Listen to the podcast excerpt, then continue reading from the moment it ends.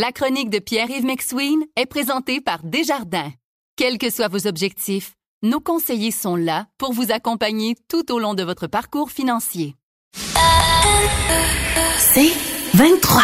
Voici la chronique économique de Pierre-Yves McSween. Salut Pierre. Salut Patrick. OK, tu veux nous parler d'égalité et d'équité. Ça Oui. passe quand même par euh, un peu beaucoup par le pouvoir économique. Oui, et ça passe partout, hein. Ça commence à la maison, chez l'employeur, en société. Et là, on parle souvent des grands enjeux de société, mais commençons à la maison. À la maison, l'égalité passe par un contrôle économique. Si t'as pas un rapport de force d'égalité dans le contrôle économique, ben, tu, es victime, dans le fond, d'incapacité à avoir une relation d'égal à égal. Je te donne un exemple. Si tu dis à quelqu'un, je paye, donc je décide, la personne se fait dire ça, mais la personne peut dire, hey, j'ai pas les mêmes capacités, donc j'ai une perte de pouvoir décisionnel.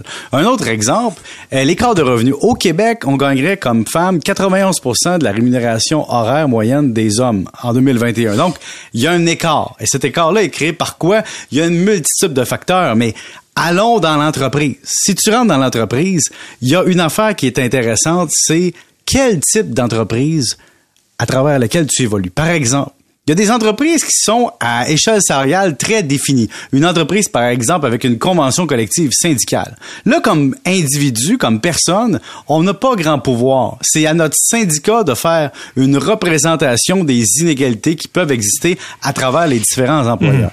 Deuxième catégorie, c'est l'entreprise privée qui ajuste ses salaires. Dans ce genre d'entreprise-là, tu peux faire valoir ton point, mais si l'entreprise ajuste de façon proactive les salaires en fonction d'indicateurs de performance, il va falloir que tu arrives avec un dossier quand même de comparatif. Et la troisième catégorie, et ça, c'est le genre d'entreprise qui est souvent des petites entreprises, où l'entreprise fait des négociations salariales lorsque l'employé le demande.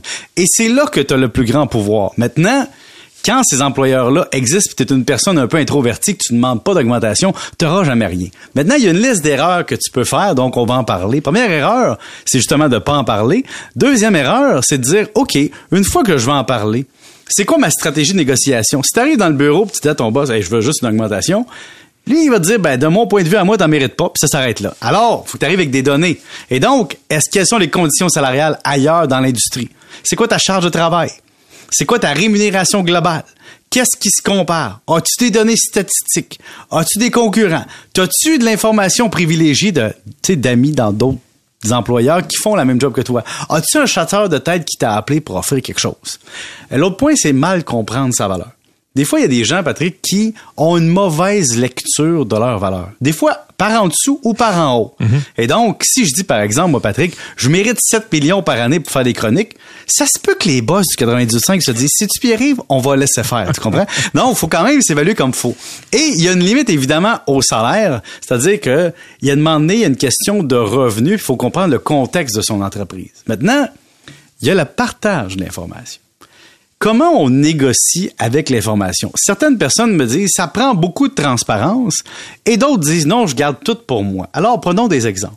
Une personne rentre dans le bureau de son boss puis lui dit, écoute, je veux qu'on s'entende, peu importe ce qui arrive, je vais signer ici. Évidemment, tu viens de perdre un leverage de négociation. Même chose quand quelqu'un t'approche chez un concurrent, un- une autre entreprise pour faire la même job puis que tu dis, hey, moi, je veux partir de l'autre place de toute façon, qu'est-ce que vous m'offrez? Ben, tu viens de donner une, indication qu'il fallait peut-être pas que tu donnes.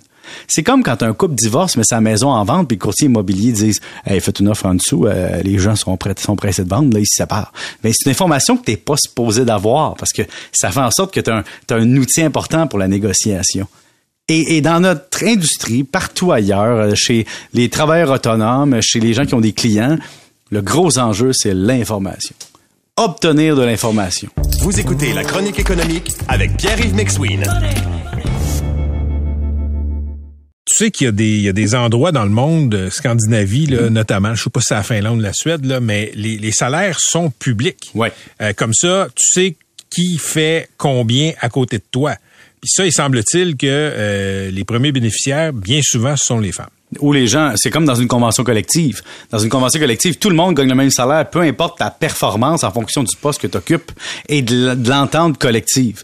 Et mais la question est, par exemple, mettons que je voyais le T4 d'MC Gilles puis le mien. Puis là, je disais, MD, MC Gilles fait 30 000, moi je fais 32 000. Là, MC Gilles pourrait dire, Pierre, il fait 32 000, comment ça que moi, je fais juste 30 000? Mais là, il voit juste le T4. Donc, ces informations sont publiques. Est-ce que ça donne les heures en arrière? Est-ce que ça donne l'ensemble des tâches de la personne? Est-ce que ça donne d'autres informations que le dollar? attends, attends, attends. En fait, si on est pour prendre vos deux exemples, vous faites pas le même travail. Mais exact. Dans, mais dans une entreprise, oui, si tu sais qui gagne combien, tu sais à peu près ce que la personne met comme travail. Je te dis pas que tu vas pouvoir atteindre une parité absolue, mais ça te donne un indicatif. Moi, je pense que l'opacité, ça fait qu'il y a peut-être des gens qui se font avoir. Oui, tout à fait. En fait, dans les petites PME ou les PME, c'est souvent l'enjeu. Un bon exemple, si dans une PME où vous négociez votre salaire one-on-one, disons-le, votre employeur vient vous voir puis vous offre une augmentation de salaire substantielle sans que vous ayez rien à dire. C'est qu'en regardant l'échelle salariale puis les autres dans l'équipe, il s'est dit, aïe, aïe, hein, cette personne est tellement basse qu'il faut qu'on l'augmente. Mhm, mhm. Et donc, ça vous donne une indication. À l'opposé, si vous devez vous battre pour augmenter votre rémunération puis ça fonctionne pas, ça veut probablement dire que par rapport à vos collègues, votre valeur est évaluée, disons, au prix payé. Mais des disparités, ça existe. Exemple, dans les bureaux comptables où j'ai travaillé, au départ, ta paye est relativement semblable parce que c'est comme une offre générale pour tout le monde. Donc, c'est des enjeux intéressants. Mais dans des cabinets d'avocats ou dans des cabinets des, firmes, comme tu te souviens le, film La Firme, Patrick, avec Mhm, Tom Cruise, tu te souviens, les employeurs arrivent avec une enveloppe. Là, ils disent, on vous a offert tant avec une, une Mercedes et des avantages sociaux et tout ça, pour on a bonifié ça. Bon, quand tu as un jeu d'offre-demande, c'est sûr qu'après ça, il y a la valeur individuelle de la personne aussi qui est difficile à monnayer. Mais la meilleure façon de, de savoir, c'est si vous remettez votre démission, est-ce qu'on tente de vous garder? C'est, c'est, moi, c'est ce que j'ai déjà dit à, à, des, à des amis. Tu sais, si tu veux... Euh, Nul n'est prophète en son pays. Non, non, mais dis que tu t'en vas, puis vois ce qui va se passer. Ça se peut que ton patron dise OK, on va s'asseoir, on va négocier. Ça se peut aussi que le patron dise on a des boîtes dans le backstore, mais il devenu... ton nom dessus. Ben oui.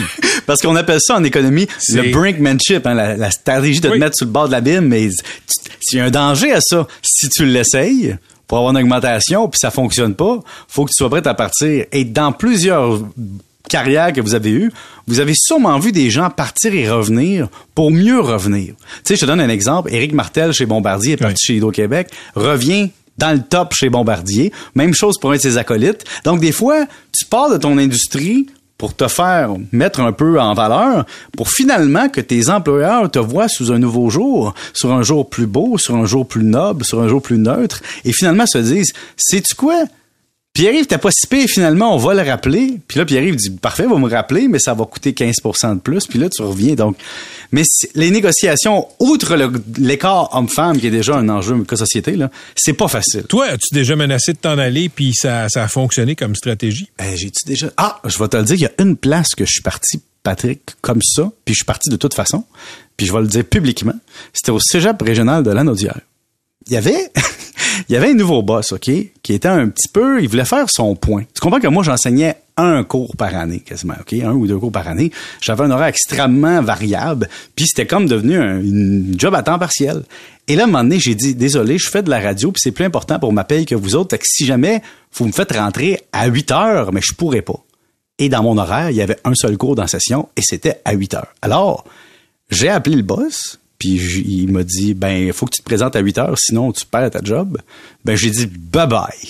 c'est mais ça alors je les salue d'ailleurs ces ces boss là qui sont passés avec beaucoup de vis- beaucoup de vision à long terme de, de leur institution de dire hey, je travaille pour vous autres, je vous donne de la bonne valeur mais vous étiez rigide. Mais sinon Patrick, c'est plus moi je crois beaucoup à la négociation euh, franche euh, franche camaraderie, taquine, Ouais. sympathique. Mais si, si le patron dit c'est non la réponse, euh, Mais là, on a un choix individuel à faire, Patrick, Oui, aussi dans la raison. vie. Tu sais, à un moment donné, tu te dis, c'est-tu bon pour toi? Non, va ailleurs, puis c'est correct. Puis moi, je respecte ça et c'est le lot des travailleurs autonomes.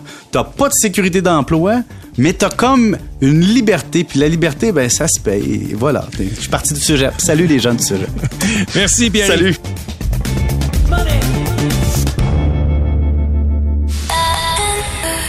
C'est 23.